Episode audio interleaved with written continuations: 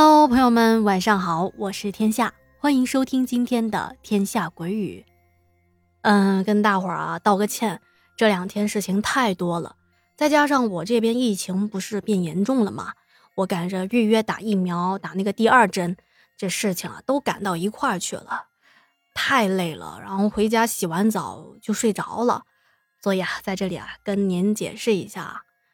嗯，今天不是过节吗？祝收听咱们家节目的各位大朋友们、小朋友们六一快乐啊！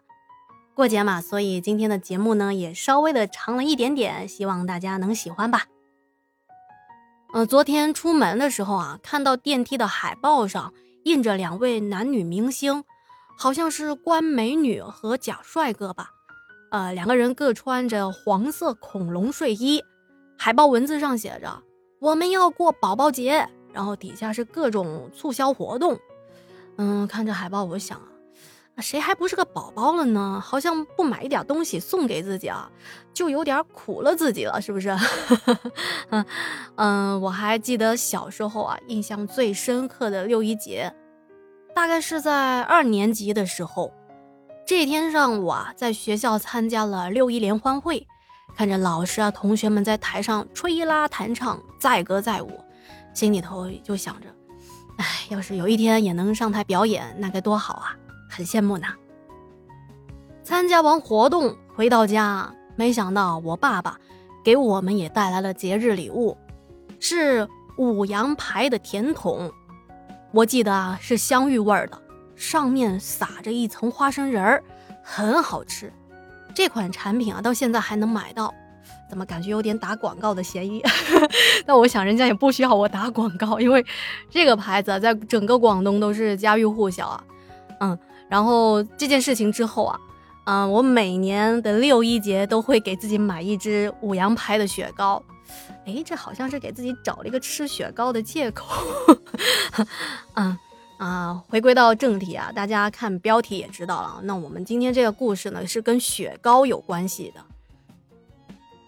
嗯，在我大一的时候呢，我记得好像当时是五一放假吧，然后我就跟两个同学去手机店里做兼职。在店里做兼职的呢，还来了另外一名男生，是别的学校的，他穿着白色的 T 恤和牛仔裤。戴着一副黑框眼镜，国字脸，眼睛有点小，嗯，称不上帅气吧，但是斯斯文文的，性格倒是开朗和健谈。都是学生嘛，互相自我介绍一下。那男生说啊，自己是某某学校的，学英语专业，今年大二，啊，彼此聊上这么几句，就也算是认识了。那我们做这种兼职呢？就是那种在路边举牌子，牌子上写着充值优惠啦，或者是购买手机的优惠。我们举着牌子啊，在一段路上、一段街上挺热闹的，来回的走，一边走还一边用充电的小喇叭说：“某某手机店有优惠活动啦，欢迎大家到店里选购啦，过了这一村就没这店啦。”当时呢也是夏天，天气很热啊。额头啊、鼻子啊，还有下巴全是汗水，擦了还是流个不停。我带在身上的一包手帕纸啊，都快用完了。嗯，我们当时是从下午的一点钟举着牌子一直走，走到了四点半吧。回到手机店，店里老板说：“啊，行了，你们可以收工了，跟我们结算这个报酬，每个人给了五十块。”其实我们也不知道这个举牌子这样吆喝能起到多大的宣传效果。不过我们当时要走的时候，我看店里啊人还挺多的，店员都忙不过来了。领到了钱呢，都挺开心的嘛。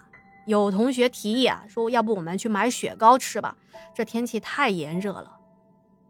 那我们简直是不能同意更多了，于是直奔喜事多。呃，喜事多就是一个连锁的便利店，啊，去到那里之后，纷纷挑选自己喜欢的口味，但是那个跟我们不同校的那个男生小王，却默默的买了一瓶可乐。我问他为什么不买雪糕呢？他听完扯了扯嘴角，啊，我不吃雪糕的。我们一听都惊了，这个世界上还有不喜欢吃雪糕的人吗？而他咧开嘴笑了笑，也没解释。买好了雪糕啊，一边走一边吃一边聊。嗯，现在回学校还比较早，我的同学敏敏提议啊，说到附近的商场里坐着歇一歇，因为商场有空调嘛，还可以有坐的休息的地方。于是啊，我们就找了个地方坐了下来。坐下来也就是闲聊嘛。敏敏的性格外向，跟谁都能够自来熟。他就问小王：“哎，对了，你说你不吃雪糕，为什么呀？”小王愣了一下，想了想，然后又深呼吸了几下，哈，似乎好像是下了很大的决心。这才对我们说起了他不吃雪糕的由来。小王是广西南宁人，由于小时候啊家里条件不怎么好，平时父母啊不会给他零花钱，包括过年的压岁钱啊也都被妈妈给拿走了，所以在他上小学的时候，每次看到别的小孩在学校门口的附近的小摊儿啦，或者是小卖部。买零食吃，都是很羡慕。但是，一摸口袋，兜里空空，没钱呢，只能是吞着口水眼馋别人。到了三年级的时候啊，有一回他在家里，看到母亲买完菜，随手把钱包放在了鞋架旁边的储物柜的顶上。那个储物柜呢，大概是有一米二那么高。这要是搁以往啊，小王是从来不会注意母亲把钱包放在哪里的。可是那一天也不知道怎么的，他一看到这钱包啊，心里滋长出一个邪恶的想法。估计啊，您也猜到了，到了。就这样，在一个星期天的下午，他趁着母亲午休，蹑手蹑脚的靠近了储物柜。站在柜子跟前，眼睛盯着钱包，心里就开始思想斗争了。啊，要是我拿走钱包里的钱，妈妈应该不会发现的吧？而脑子里响起了另外一个声音：“哎，你这是要偷钱吗？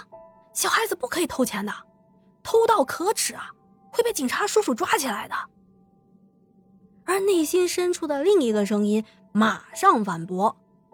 哎，只是拿走一点点而已嘛，有钱了就可以尝尝电视广告的那个大大泡泡糖的味道了。